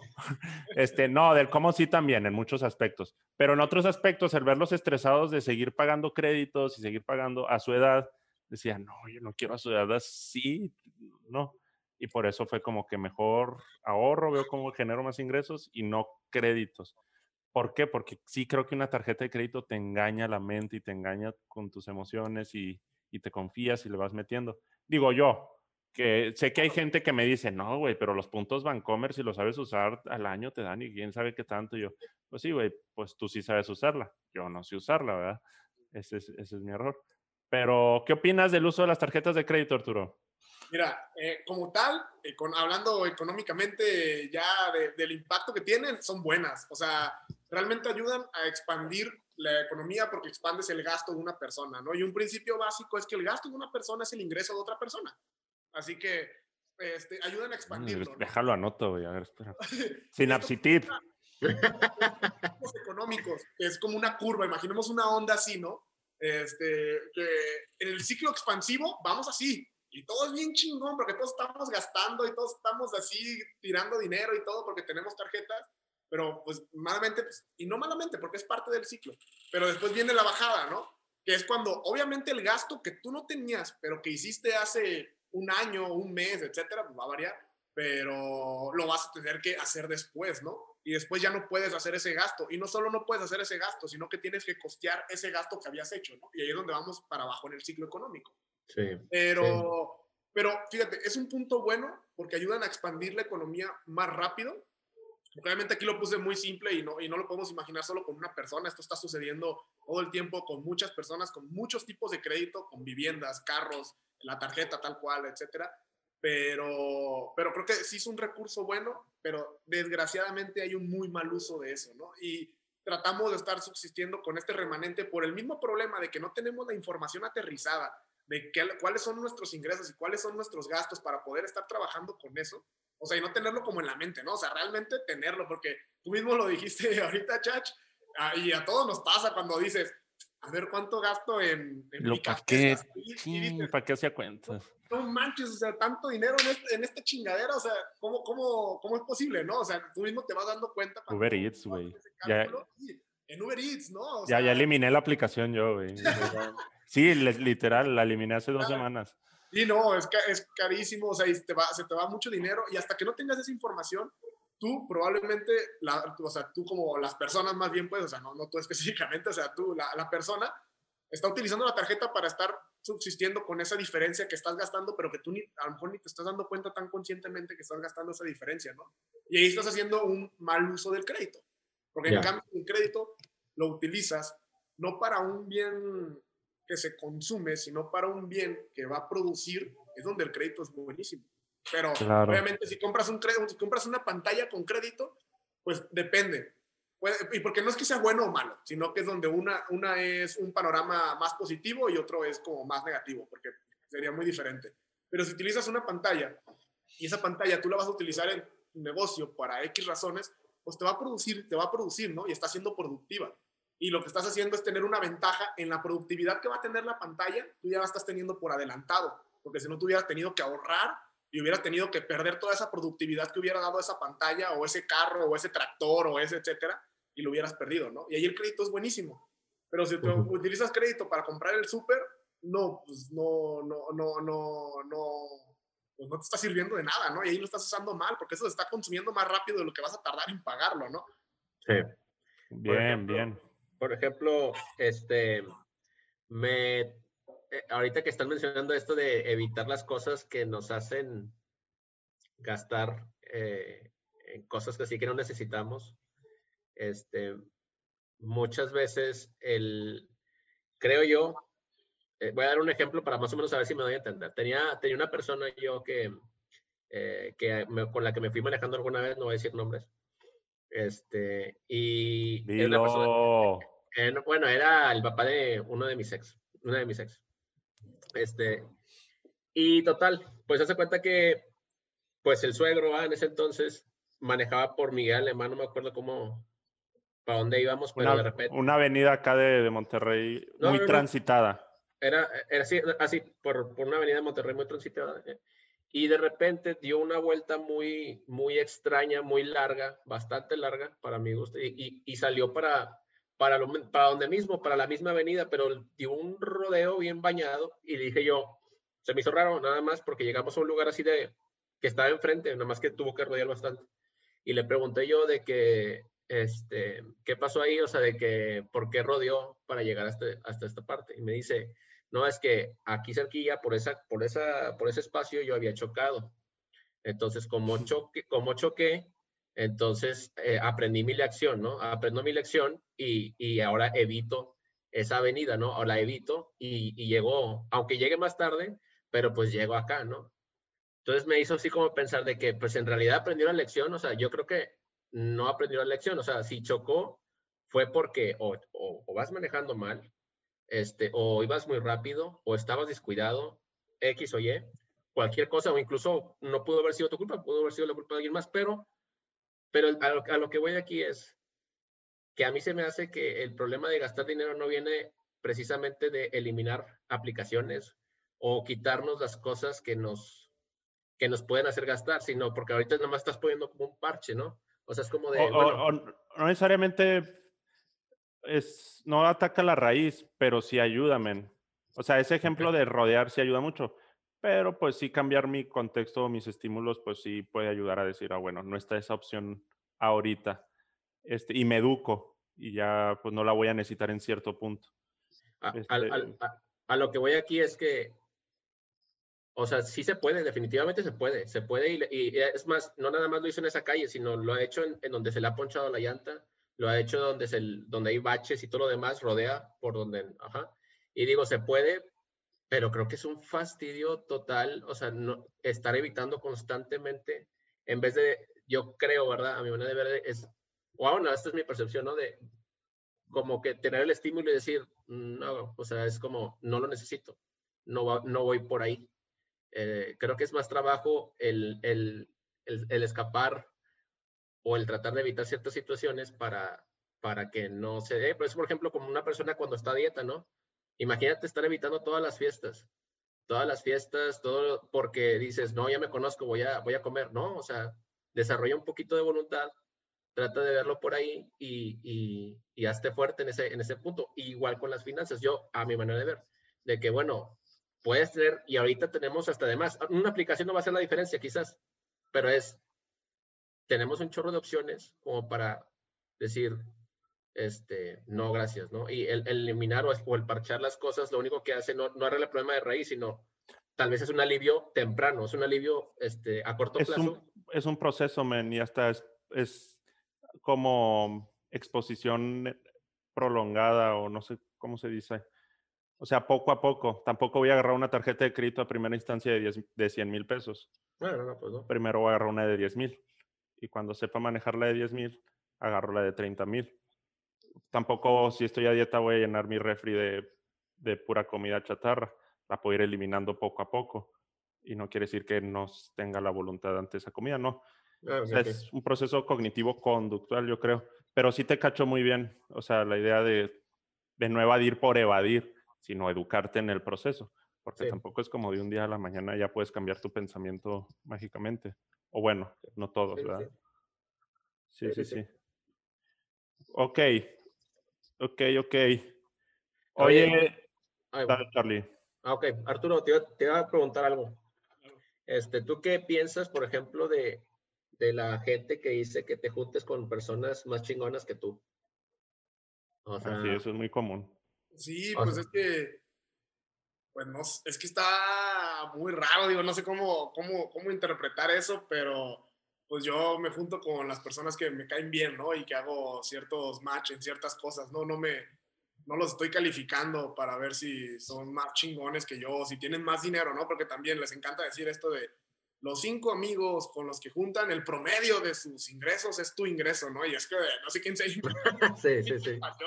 que no tiene ningún sentido, pero, pero les encanta decirlo y pues no, realmente no comparto, no comparto esa, esa opinión. O sea, creo que más chingonas también sí, sí te va a ayudar, pero una cosa es tener un mentor, una cosa es tener un mentor o alguien que te pueda realmente asesorar en ciertos temas específicos, ¿no? pero pues otra cosa es que quieras, que quieras capitalizar a todos tus amigos, ¿no? Y que digas, no, es que si quieres ser mi amigo, tienes que ser, tienes que tener... en algo. O tienes que tener esta empresa, o tienes, pues no, no, no, pues entonces, pues eres mi amigo, ¿no? Ya, si quiero un mentor, pues un mentor va a ser mi mentor, ¿no? Si quiero alguien que me asesore en algo, pues va a ser un asesor y probablemente le pague o ya haya un acuerdo, pero es independiente, ¿no? Naturalmente, yo sí creo que una virtud de un amigo es retarte pero como que lo confundimos, como que te tiene que retar para ser más chingón, pero a veces hay amigos que te retan a, y te dicen, no, puedes, no puedes ser chingón, o sea, no es un requisito ser chingón. Y también es como aceptar esa parte de no necesito ser chingón. Este amigo me está retando a decir, no todo en la vida tiene que ser chingón, pero no nos confundimos con que, no, tus amigos te tienen que retar a ser súper chingón, no. Como humildad, vaya, hay amigos que te retan en ese sentido y hay amigos que te retan acá. Pero no todos los amigos tienen que retar tampoco, es como que pasártela chido y listo. Sí, exacto, ¿no? Y porque sí, como bien dices, no puedes tener tu amigo que ya sabes que sí tienes esta competencia, ¿no? Y que a lo mejor sí mejoran, porque eso sí es cierto. Pero no, pero no, no por eso tiene que ser una exigencia para que, para que alguien pueda hacer, para poder escoger a tus amigos, ¿no? Digo, eso no. no claro. Oye, entonces, ¿ahorrar o invertir? Eh, creo que depende de, cada persona y depende del objetivo. Son dos cosas, ahora sí que distintas, porque lo que vamos a invertir es ese excedente que no necesitamos en un corto plazo, ¿no? Porque, pues obviamente cualquier inversión va a requerir, va a requerir su tiempo. Y, y lo que vamos a ahorrar es a lo mejor con un fin específico para un gasto que sí tenemos que hacer. Porque eso sí, muchas, muchas veces decimos ahorrar para el retiro y ahí sí, para que veas, yo sí diría, no, es invertir para el retiro, porque es, es un dinero que no vas a necesitar. Eh, hay, obviamente hay muchos mm, este, mecanismos de inversión, o sea, no, no, por eso estoy diciendo que lo primero que les ofrezcan para su retiro o lo primero que les ofrezcan para invertir lo, lo hagan, eso no, no, es el, no es un consejo, pero lo que sí es que si es un dinero que no vas a necesitar en un muy buen tiempo, este, en un mediano o largo plazo, sí lo ideal es invertirlo. ¿Por qué? Porque si no, pues simplemente pues, lo que ya sabemos, ¿no? La inflación se va a comer el dinero. valor. Y, y, el dinero, lo que tú podías comprar con 100 pesos hoy, no va a ser lo que vamos a poder comprar con 100 pesos el día de, en, un año o en dos años, ¿no? Así que por eso sí es importante que esa parte sí lo invirtamos, pero tampoco significa que todo lo debes de invertir. Porque si luego inviertes todo y luego tienes una, una necesidad que hay que costear o tienes otras cosas que quieres comprarte porque te quieres dar un cierto gusto, en un corto plazo, pues ahí sí no, ahí sí es ahorrar, ¿no? Yo, creo, yo lo veo como dos cosas distintas, pues. ¿Hasta qué cierto punto crees que es bueno empezar a invertir? Ya tengo un ahorro constante o ya llegué a un tiempo donde estoy con cierto dinero, este, donde ya puedo empezar a invertir. ¿Tú inviertes? Sí, sí, sí, sí. Sí, digo, de entrada invierto en mi propia empresa, en las otras empresas, en otros negocios que estoy abriendo. Este, invierto también en cosas más tradicionales o, que, lo que ubicamos del típico inversionista, ¿no? De la bolsa, en otro, en otro, en otros tipo de, de, inversiones. Pero sí, sí, sí, sí, yo invierto, como lo mencionas, una parte de mi, de mi capital, por así decirlo, de, o de mi excedente, ¿no? De todo el excedente que tengo, es como de, ah, esta parte la puedo invertir porque yo sé que no necesito disponer de ella, pero esta otra parte no. ¿Y en qué punto? Va a depender de tus de volvemos a lo mismo, ¿eh? Y no quiero, no quiero volver a, estar como insistente con eso, pero si tú ya tienes cuáles son tus ingresos, tus egresos, y tú ya vas teniendo ahorrado lo que va a poder tener, lo que va a surgir en, accidente, en alguna, algún incidente, no accidente, algún incidente que pueda, que pueda ocurrir, pues a lo mejor ya te puedes dar el lujo de, de, no el lujo, pero a lo mejor ya te puedes dar la oportunidad de estar invirtiendo esa otra parte, ¿no? Es que creo que no, no hay como una, no hay una fórmula como esta de lo de tus cinco amigos con el, el promedio eres tú, no hay una fórmula, va a depender de cuánto ingresas tú y cuánto tienes ahorrado para cubrir esa tranquilidad. Porque luego, porque si no estás tranquilo, si tienes todo invertido con el amigo que te ofreció en un, este, comprar un departamento o invertir en un negocio, en un restaurante, etcétera, y el día de mañana tú estás todo nervioso porque dices, madres, o sea, si me, si me pasa algo, no tengo cómo, cómo pagarme el hospital, ¿no? no tengo cómo pagarme estas cosas, o si, o si necesito o si por alguna razón necesito comprar, no lo sé, X medicamentos o algo, ¿no? Digo, por dar un ejemplo, no lo tienes y vas a estar todo nervioso, pues no, creo que uno tiene que calcular más o menos cuánto es esa tranquilidad para ti en el banco y ya cuando la tienes, pues ya lo, otro ya lo puedes estar invirtiendo. Porque yo creo que así es más sano. Sí. Bien. Sí, ahora, ahora eh, la, mentalidad de, de, por ejemplo, no todo mundo, ¿por qué, todo mundo, ¿por qué no todo el mundo invierte? O sea, es más fácil ahorrar, pero ¿por qué no todo el mundo se le da más, por ejemplo, invertir? Porque ahorita que me lo planteas así, digo yo, sí es cierto, o sea, capaz y lo que no debería estar haciendo es ahorrar, o sea, tal vez debería estar empezando un poquito más a preocuparme en invertir. Y más las, las generaciones del 96, 97 para adelante, ¿no? Sí, son las que ya no, no nos tocó ni, ni madres de, de, sí, de, pensión. Sí. tiro. Oye, este pero todavía no hay nadie de esa generación que se pensione, ¿verdad? Eh, no, no, de hecho, justamente estaba ese tema que creo que apenas, eh, o sea, ya estamos a nada de que esa generación se empiecen a pensionar, o sea, o que entren, que entren en su periodo de pensión, pues, o sea, porque no, no van a tenerla. Este, que entren en ese periodo y pues, pues ¿cuál, no? A ver cómo sale. La generación está todavía y así. Qué bueno que nacimos después para ver cómo les va a ellos y luego ya nosotros todavía tenemos un colchón. Ya podemos ver qué ocurre. Sí. Sí, pero, la gente no invierte porque no, no hay la suficiente información, no hay ciertos, pues hay ciertos temas que creo que, o más bien hay mucha desinformación, más bien yo creo que lo contrario. O sea, hay mucha desinformación, creo que hay muchas personas vendiendo ideas falsas o vendiendo, vendiendo, ajá, vendiendo cosas que no, que a lo mejor no son la solución y por ende por, por, ejemplo, yo algo que pienso de invertir es que como que algo me hace pensar que mi dinero se va a perder. Sí. Ese creo que es nada más como, no quiero invertir porque ¿dónde va a estar mi dinero? O sea, ¿dónde chingados? Porque no lo tienes, no lo ves así todo disponible en el banco, ¿no? No es como tener el activo o tener el, dinero disponible en el banco, pero por lo mismo, todo esto se da porque a lo mejor no tenemos la, la suficiente información de cómo funcionan los distintos mecanismos, los mecanismos que hay para invertir, cómo, cómo es que tendrías que seleccionar cuál es el, el que vas a utilizar para ciertos recursos, cuál es el que debes utilizar cuando ya dispones de ciertos recursos o de cierto perfil.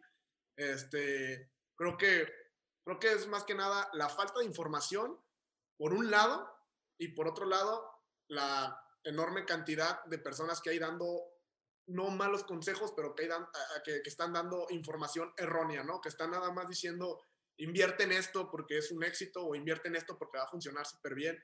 Y pues, no manches, pues hay muchos casos que sabemos de algún amigo así que lo terminaron estafando porque a lo mejor no se pudo asesorar bien o porque a lo mejor le vendieron una idea que no era y pues eso está como muy, triste, ¿no? Porque no solo desalienta, no solo pues esta persona está perdiendo su dinero, ¿no? Sino que pues, además se desalienta la, la, inversión, lo cual pues este, perjudica en diversos factores también económicos, pero pues sí, creo que principalmente deberíamos de, tener más cultura o creo que se debería educar mucho más en cuestión de, del tema de finanzas.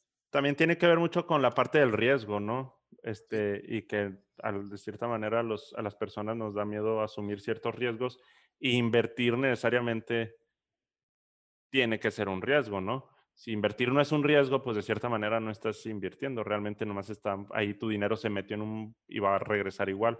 Este, pero sí creo que eso es algo que detiene mucho de que pues el riesgo, cómo sé que va a funcionar o no, cómo sé si eso se va a hacer retornable o no, este, sin duda, sin duda, es un factor el riesgo que detiene la inversión, pero no específicamente invertir significa riesgo, o sea, okay.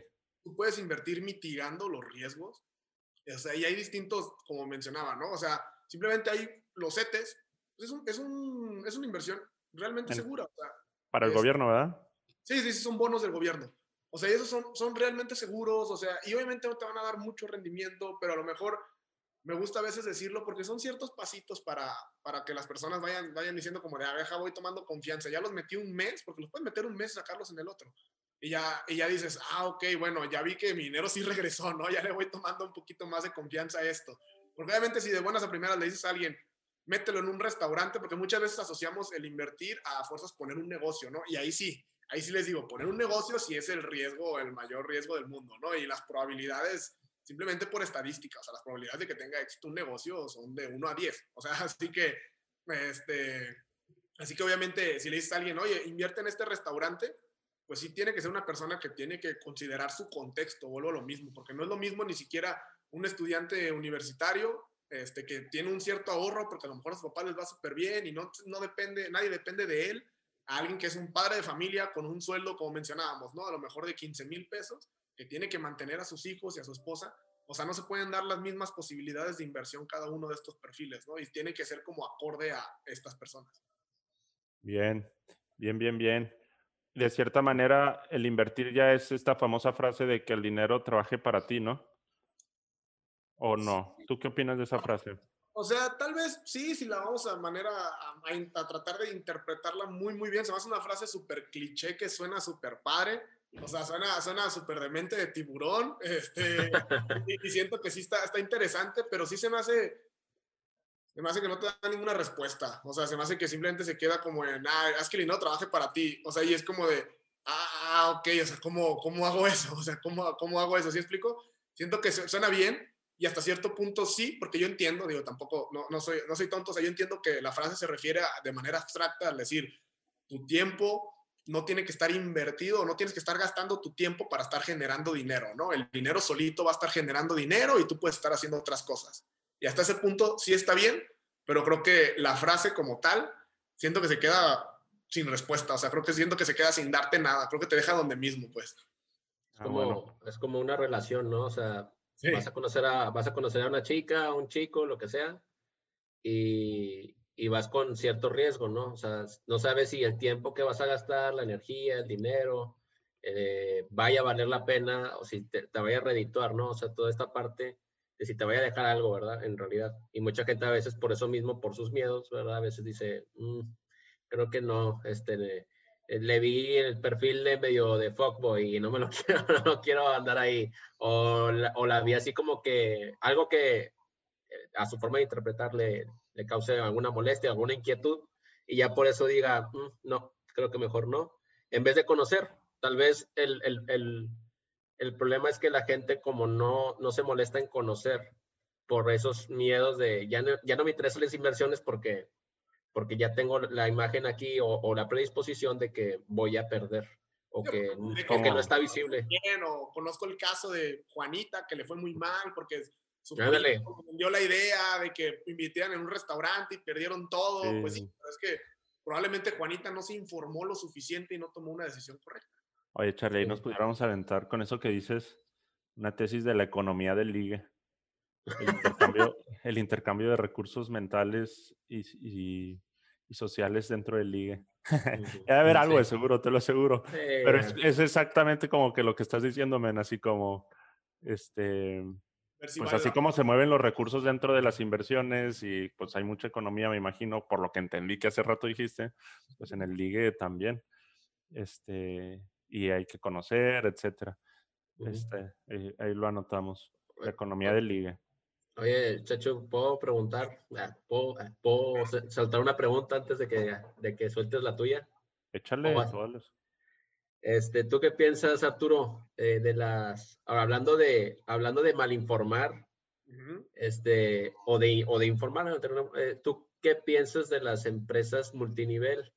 O sea, son de, son de esas así, que, o sea, que no ayudan a, a, a, invertir precisamente porque es una inversión, ¿no?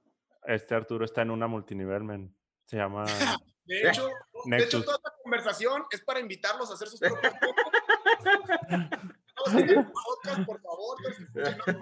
Pues la verdad. Pues, Nada más tienen que traer cinco amigos, inscribirnos abajo de ustedes. Y, y ese, ese, es el tema. Justo viste en, el discurso que es donde, pues, es donde está mal todo esto, ¿no? O sea, una cosa es una red de ventas y otra cosa es un multinivel, ¿no? Porque hay que separarlos porque a veces también hay cierta confusión. Hay empresas que ya realmente ya no son multinivel y simplemente son redes de ventas pero, pero el multinivel como tal, que de hecho está prohibido en pues, prácticamente todos los países, en muchos países, es... En México no. El negocio en México... Todavía no.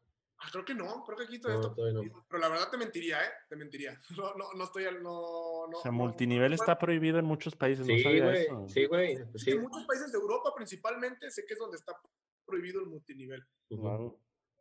Este, pero el punto es que el multinivel se basa en que, obviamente, el ingreso o para que tú ganes depende de que otras personas mm, se, e, entren otras personas, ¿no? Ese es el negocio, o sea, es el, eh, y ahí es donde pues está mal, porque obviamente como todo funciona muy bien para las primeras personas, pero pues simplemente por pura, por pura estadística o por puros números, pues en algún punto va a colapsar, ¿no? Y en algún punto pues las personas, las últimas personas que, las últimas personas que entraron, pues son las personas que terminan perdiendo su dinero. Así que y ahí se queda estancado. Nomás siguen perdiendo y siguen perdiendo y nomás siguen alimentando acá igual. Exactamente. Y es por eso es que está prohibido, porque tal cual es un modelo que está destinado a fracasar. Es como si te dijeran, ahorita yo dije que un negocio tiene probabilidades, ¿no? Pero donde acá, pues, si yo te dijera, no, es que este negocio, o sea, ya sabemos, y no sabemos de, de qué creo, ¿no? Sino simplemente por números, y por estadísticas, o sea, es un hecho que va a fracasar y que va a haber las últimas personas que entren, su dinero se va a perder, porque ellos ya, ya literal, hay un límite y no es algo a diferencia de, de, un producto que lo estás consumiendo. De, y que tienes un beneficio. Exactamente, tienes un beneficio, no, y un producto se va dando vueltas, ¿no? Un producto lo vas consumiendo y tiene un ciclo de venta y todo, Pues acá no, o sea, acá se acabaron las personas que estén dispuestas a entrar o incluso se acabaron las personas y pues ya no hay, ya no hay más, ya no hay negocio. O, o incluso la persona misma que invierte para entrar no recibe un beneficio ya, porque ya no pudo meter más personas. Y en cambio, si yo gasto ese dinero en cualquier otra cosa, sí recibo el beneficio de que estoy viendo una película o no sé, vaya. No, no hay ese retorno de ganancia ya en los últimos. Sí, claro. De arriba, pues siguen ganando. No se produce ninguna, no se produce ninguna riqueza. Simplemente el dinero se está, se está entregando el dinero a otras personas. O sea, pero no está, en ese, en ese intercambio no se está produciendo absolutamente nada. Y es por eso es que es de los principales factores por los cuales son prohibidos. Pero sí, no, y de entrada mi postura es, sí, es pésimo. Y, está bien cabrón, güey, porque la mayoría, digo, mis papás están en multiniveles todo el tiempo. Este, yo la verdad no, porque me, pues, he buscado otras alternativas. Claro. Pero tal vez han tenido esta suerte, tal vez, de entrar en puntos medios o altos y por eso, pues, todavía les está rindiendo. Pero sí es cierto, va a llegar un punto en donde eso va a colapsar. De hecho, ya les tocó una vez con una que se llamaba Organo Gold, que era de café, que por ahí estuvo. Sí, sí, sí. Que estuvo Charlie, o sea, yo también me metieron, estamos bien chavitos, no sé si a ti también, Tony, o a tu familia. Este. Y, y ahí, sí, fíjate, fue el caso, estaban hasta abajo. Pero ahorita ya están en otras, que una es de cannabis, otra es inmunotec o inmunocal. Este, y, y como que sí alcanzaron a entrar en cierto punto, pero va a colapsar. Y fíjate que lo que marca ese negocio un chorro, Charlie, es el voltea a ver a este chavito de 17 años, él ya gana 300 mil pesos al mes. Este, y, y, ese es lo que marca ese negocio, de que quieres ganar como él, lo, pues inscríbete. Sí, sí, no te suena estafa? Yo no sé. Yo no sé un chingo, un chingo. Yo no sé qué otros focos rojos debería de tener las personas, ¿no? Y lo entiendo, porque como bien tú mencionas, si hay casos de éxito, o sea, volvemos a lo mismo. Mientras la cadena siga creciendo, este, las personas van a seguir ganando, pero el problema es que es algo que está destinado a, romperse en algún punto, ¿no? A unos más pronto que otros, pero está destinado a romperse. Fíjate, incluso porque está al revés y lo veo así muy lógicamente, la estructura está bien floja, porque pues los que lo mantienen, o tal vez mantienen dando dinero, ¿verdad? pero está muy flojo la base. Al contrario, tal vez de una buena inversión, que la estructura está fija o no sé. Tiene que ser, sí, de hecho, se me hace una muy buena analogía. Bien, bien. Sí, eso de multinivel siempre está bien interesante porque nunca falta el típico amigo de que, que nunca te habló y lo, eh, güey, vamos al Starbucks. sí. Tal cual, tal cual. Oye, nada, denme un minuto porque la laptop se está descargando y no la conecté. Sí, sí, dale. Sí. Pues. Dale, dale. ¿Qué? ¿Si es mi mamá, güey? no, pues por los míos, güey. Los de Tony también están en Amway, creo. O ya no están. Ah, sí. Nah, ya hace tiempo también ahí tronó esa cadena. No, Amway pues ya se mantuvo, ¿no? Creo. Creo que sí, Amway, Amway, sigue siendo una marca. Ah, ya pasó. es, que eso de, multinivel así que lo venden porque si hay un producto, o sea. O sea, si te están dando algo, güey, si estás comprando algo. Sí, el multinivel normalmente sí ofrecen productos. Lo que hacen a veces diferente es los telares o esas mamadas de que tú pones 200 y luego, este, igual, nada más que sin producto. Hay unas mamadas que se llaman telares o algo así. La flor de la abundancia. Ándale. Eso ya es un descaro, o sea, eso ya ni siquiera, porque los multiniveles normalmente los disfrazan con productos, ¿no? Este, pero pues el negocio no, no, el problema es que de hecho esto es una exigencia, porque por eso siguen existiendo estas empresas que sí se huele a multinivel, pero pues que siguen operando en estos países donde están prohibidos. Pero mientras el negocio sea meter personas y no vender el producto, es donde es, catalogado como un multinivel. Pero si el negocio es vender el producto y meter personas, pues simplemente es como de, ah, pues te, te da un cierto beneficio, como cualquier programa de afiliados que pueda haber en cualquier negocio, pues es como de, ah, está bien. Y ya de plano, la flor de la abundancia, eso sí es un descaro, ¿no? Ya ni siquiera hay producto que disfrace, o sea, ya de plano es, se entrega simplemente el dinero, va pasando de manos en manos, o sea, y tal cual, o sea, tal cual. Qué loco. y por eso, por eso todavía existe Herbalife, porque Herbalife como que lo demandaron un chingo de gente y ahora ya literal ya nada más, ya no, creo que ya no necesitas meter gente, ya nada más, como si vendieras de que Mary Kay y ese pedo, güey. Ajá, tal cual. Licuados. Ajá, es con catálogo. Pero ya, pues, ya ni es para las personas. Hay todo un documental de eso, de un inversionista. Sí, Está bien mal. Hubo toda una nota en Estados Unidos de, ese tema con Bill Ackman, que es un inversionista muy importante de allá, y pues, hay todo un drama que ocurrió con Herbalife. Cabrón. Oye, ya para ir cerrando una de las últimas, ¿tú crees que nuestro país está en crisis económica? Sí, sí, sí, sí. Sí, digo, es, eh, eso, y no es tanto de que yo lo crea, ahí sí ya no es tanto mi opinión. Es, es la realidad. es la realidad, son los números. Este, lo que les comentaba de los ciclos económicos, digo, que, que, que, bueno que ya lo comenté, pero pues de hecho incluso antes de pandemia, pues ya estábamos en, la, estábamos en la parte de bajada del ciclo, o sea, ya realmente habíamos tenido un ciclo expansivo en los años anteriores, este, ahí más o menos tratando, pues hace como 10 años, porque normalmente son periodos de 10 años, no es, no es exacto, pues, pero más o menos es como se trata de medir. Y ya estábamos como mal, ¿no? Y llega la pandemia y es donde dice, o sea, imagínate, pues tal cual las personas son menos productivas, ¿no? Ya no puedes producir lo mismo que antes y está acostumbrada la maquinaria a estar trabajando todo el tiempo a esa productividad, incluso estar tratando de crecer y todo, pues le das en la, en la madre, ¿no? Así que, que sí, sí, digo, es un hecho que estamos en crisis económica y no es tampoco de alarmarse, tampoco es para ponernos en pánico y gritar, pero... No, pues, pues realmente llevamos en crisis un chingo de tiempo. Pero te lo digo yo como mortal que yo no estudio finanzas ni nada, porque yo volteo y tal vez es porque mi economía funciona o mis finanzas funcionan, pero no sé, y veo mucha gente gastando y los negocios llenos y digo, madre, si habrá crisis en realidad en México. O, o, o, tal vez seguimos nosotros pensando que vamos así cuando en realidad no hemos hecho conciencia, como tú dices, que vamos de bajada. Digo, la importancia tal vez de estar ahí este, conscientes, como lo que decías hace un momento. Sí, pero sí, digo, es un hecho, estamos en crisis económica. Si bien hay muchas personas que están gastando, seguro hay muchas otras que no están gastando o que están sin trabajo o que, o que, está, o que, que están logrando subsistir con lo mínimo. Y probablemente muchas de estas personas que están gastando a lo mejor y es hasta con crédito, ¿no? Que lo que mencionábamos ahorita. Así que eventualmente eso va a terminar por afectar todavía más, este, al menos mínimo la economía directa de estas personas, pero, pero sí. Bien, porque es, entonces es importante saber que estamos en crisis para irnos entonces de México, ah, cierto. Justamente lo que decía Charlie, de huir del estímulo. Esa es la conclusión. no, no hay, no hay que huir del estímulo estresante siempre.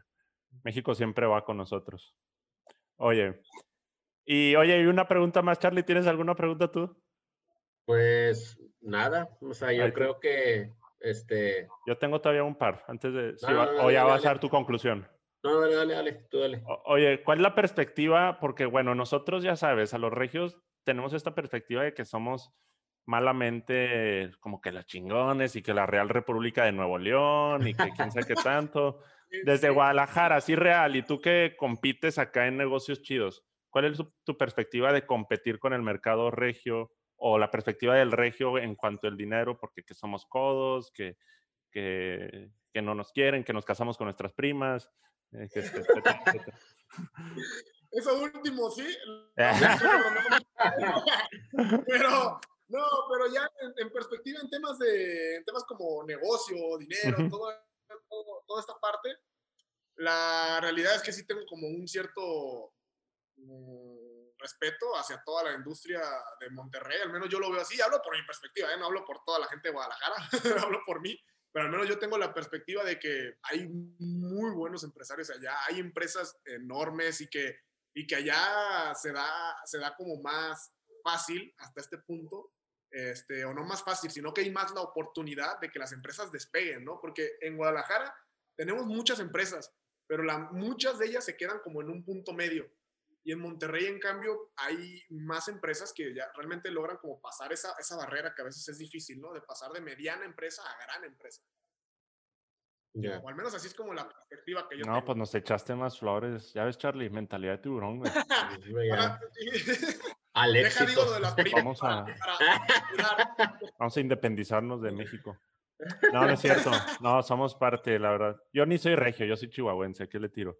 Este, Oye, pero sí. Sí, es algo que por lo menos se dice mucho aquí, ¿no, Charles o Tony? No me dejarán mentir, como que pues somos súper negociadores, trabajadores y que la madre, pero pues no sé, no tuve ni yo la oportunidad de vivir en otra parte del país conscientemente para decir sí, sí es una cultura de trabajo totalmente distinta. Lo que sí te diría es que, y no sé si así sean en el resto del país, es que aquí la gente es súper emprendedora. Este, la gente aquí le mama ser emprendedores y, y, no dudaría, por ejemplo, en esta pandemia, ¿tú cómo percibiste en cantidad de podcasts creados Guadalajara? muchísimos, muchísimos, sí. Ah, bueno, También entonces. allá fue un fenómeno similar. Pues sí, fue un, fue un, un todo lo de la pandemia, la, la cantidad de podcasts creados. Entonces, ahí nomás era como una comparación, porque sí creo que yo lo que vi aquí en Monterrey es de que todo el mundo su podcast por emprender. Dije, y así será el resto del país, pero pues parece que sí. Sí, sí, sí, sí, creo que se vio en todos lados, al menos también aquí en Guadalajara, que mínimo, como mencionas, ¿no? Desde mi, desde mi perspectiva, que tengo que solo he vivido aquí de manera consciente, este, también sí tengo esa perspectiva de que aquí la gente emprende muy cañón, de que aquí sí se fomenta también mucho esa parte. Ah, qué bueno. siento que, si bien, claro, que también hay empresas que van despegando y que están creciendo mucho, creo que a veces sí se queda mucho en empresas medianas aquí en Guadalajara, que generan mucho, porque de hecho es el grueso de que genera el Producto Interno Bruto, pero creo que ahí nos quedamos mucho. ¿Cuándo llegan tus salitas a Monterrey? Ah, qué buena pregunta. De hecho, tenemos una expo, vamos a ir a una expo de franquicias a Monterrey. Digo, la han estado moviendo, evidentemente, por todo esto, pero la última fecha que tenemos es que va a ser en septiembre. Así que vamos a andar por allá. Digo que sí pegan. Se ve interesante el concepto. Ojalá, ojalá veamos qué, qué, tal nos va allá en Monterrey. Perfecto.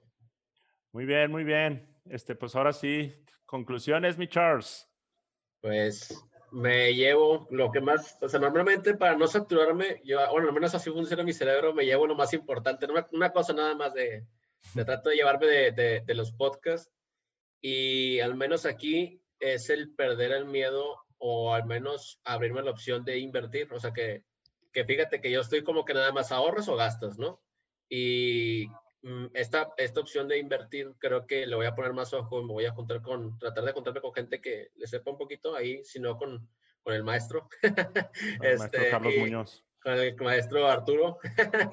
este, y a que... Ah, el maestro aquí, aquí el maestro, este, a que nos diga más o menos, ¿verdad? De que, bueno, más o menos de una forma segura para, para empezar a perderle miedo, ¿verdad? Yo creo que es algo que ya incluso es una necesidad, pudiera ser una necesidad a nuestra generación en adelante. De hecho. Este, entonces, creo que sí, voy a, voy a llevarme bien cabrón eso, este, y, y pues sería, sería prácticamente perderle miedo a las cosas, nada más. Sí, Bien, ¿tú, Tony, vi algo que decir?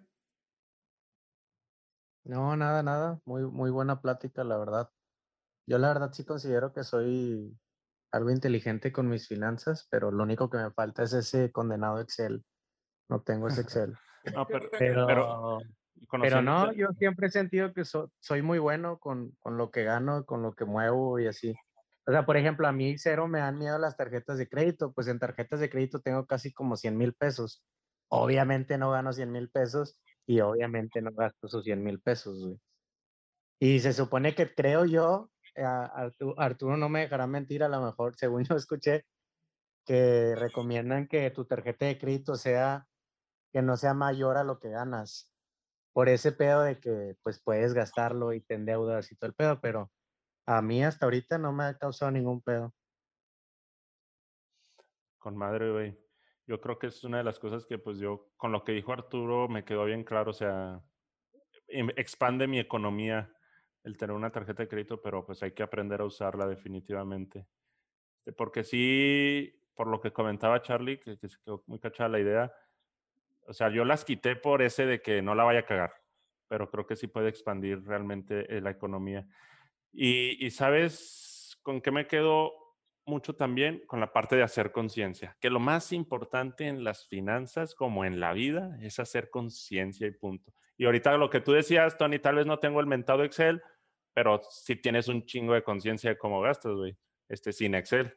Este, este, entonces creo que como quiera la llevas de ganar, porque yo sí necesito un... Yo también. es como que lo tienes en tu germen. Este, pero sí es el hacer conciencia y ese es un básico. Y es con lo que más me quedé también cuando leí El pequeño cerdo capitalista en su momento. O sea, tienes que saber qué gastas, Este, y ordenarlo y la madre. Este, y que es parte, y que creo que las finanzas hoy en día es parte del bienestar. el manejo de tus finanzas. Como lo dijimos al principio del episodio, no lo es todo, pero hasta cierto punto sí contribuye dentro de tu, del bienestar actual de la sociedad, de cómo funciona nuestro mundo capitalista. Exactamente. ¿De qué hablas? Hablo de... dinero. Sí. Que no te hace feliz. Ah, sí, es que al principio del episodio creo que todavía no llegabas, hablábamos de que el dinero realmente no te hace feliz, contribuye ah, en ciertos aspectos. yo iba a hacer un comentario de eso, yo lo veo así. Yo siento que el dinero es como la vida y el dinero es como jugar fútbol. El dinero te ayuda a que te compres unos tachoncitos, unas espinilleras y juegues más a gusto. El fútbol como que ya lo puedes jugar descalzo. O sea, no necesitas dinero. Con un bote. Ajá, puedes jugar con un bote descalzo y se arma chido y eres feliz.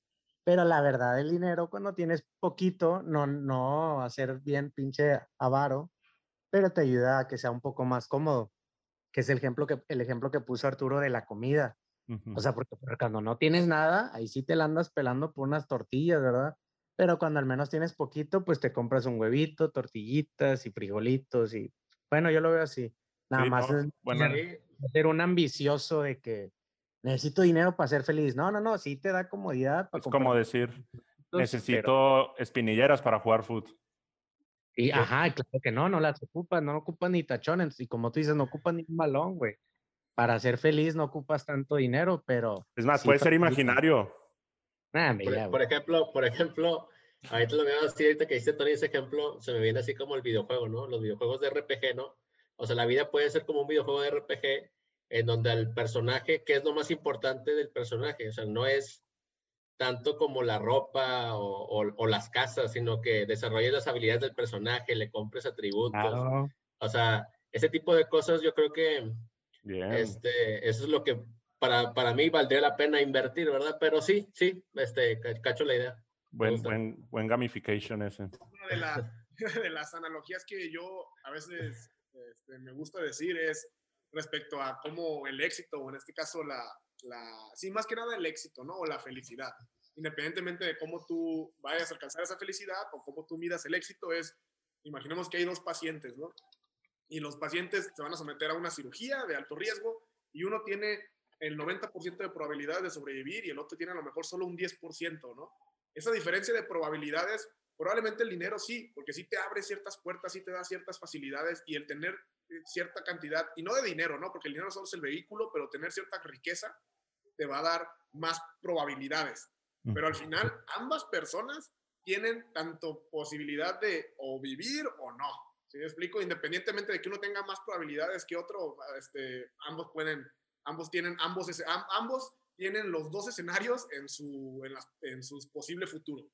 Así que creo que creo que esa es la parte que a mí me, me gusta como explicarlo así. Muy bien. Bien, muy bien. Pero definitivamente, ya nomás cerrando mi conclusión, cuidar tus finanzas ayuda al bienestar actual porque pues es parte, repito, de nuestro contexto actual. Queramos o no, vivimos en un contexto donde la economía y las finanzas son parte de nosotros y necesitamos de cierta manera saberlas mover. Y lo que nos hoy nos eh, platicaste, Arturo, créame que tanto los tres, yo creo, nos llevamos ahí buenos, buenos tips. Y, y pues hablando de tips o, de tu contenido, si quieres platicárnoslo para, para lo que nos, los que lleguen al final del episodio. este... Claro, si alguien ya llegó hasta aquí, pues probablemente está ya muy, este, probablemente ahora sí ya lo podemos unir a nuestra red multinivel y todo. Te vemos en el Starbucks de... de, este Starbucks, no, pues parte de, de crear eh, un late más, el semanario capitalista, es precisamente dos cosas, ¿no? Acercar a las personas a este contexto de finanzas y economía, de lo que está ocurriendo en, su, en el entorno de, México y en el mundo, porque tenemos que saberlo, aunque nos guste o no, es como la política, como empezamos hablando, ¿no? De lo que hace, hace este chumel. Este, así que creo, que creo que es importante. Y también, a pesar de que yo sí este, soy partidario del capitalismo, este, sé que tiene sus fallas, muchas fallas. Y es parte de hacer cierta crítica, exactamente, y hacer cierta conciencia de dónde, dónde está fallando, porque si más personas somos conscientes de esa parte, pues podemos irlo mejorando, ¿no? Pero, así que, pues si van a un late más, se llama, un late, un late más en YouTube, si van y se suscriben, pues ahí cada semana vamos a estar subiendo un video. están bueneros, ¿eh? Yo ya, ya me inventé los primeros dos. Este, están chumeleros, pero informativos. Están chidos. Me agrada, los recomiendo. Ayer lo estaba escuchando mientras lavaba trastes y no sabía lo que era ese, no sabía que nuestro país dependía de los ingresos de los mexicanos que viven en Estados Unidos. Muy buena parte, muy buena. O sea, no, solo por debajo de la industria automotriz. Ay, madre, ves si le puse atención. todo esto yo lo sé solo, Charlie, no lo vi en un late más. Este, está cabrón eso, dije, a la madre, tanto dependemos de los mexicanos que están allá. Este, que, los, que el papá de Tony es uno de ellos. Gracias, tío. Este, tiene sus negocios allá y ingresa dinero para acá. Pero bueno, si quieren saber un chingo de eso, vayan y sigan al buen Arturo Macamp, este, ahí en un late más en YouTube. Este, y si quieres saber de salud mental, pues es aquí con Sinapsis, acá desde Monterrey, un late más desde Guadalajara, pero estamos unidos en el corazón. Bien, perfecto. Hay cualquier, hay cualquier cosilla, Arturo, que se te ofrezca, amigos, conocidos que tengas desde Guadalajara, también damos servicio por vía Zoom, ya sabes. Ah, perfecto, claro que sí. servirles. Este, y bueno, Arturo, nuestra manera de cerrar es con nuestro eslogan que hace sinapsis eh, en tu vida. Este, pero tú vas a hacer la frase. Entonces, yo y Charlie vamos a decir a sinapsis y tú cierras diciendo lo que, quieras. A, sinapsis, por ejemplo, hay, invitados que han dicho, el pasado dijo con los lenguajes, porque hablamos de, la parte del lenguaje, estuvo muy chida. A sinapsis con los gatos, con el pole dance, con todo, con la música, etcétera. Entonces, ¿tienes la idea ya? Eh, ya. Va. Y Charlie, 3, 2, 1. A sinapsis. Con la economía. Venga, vámonos.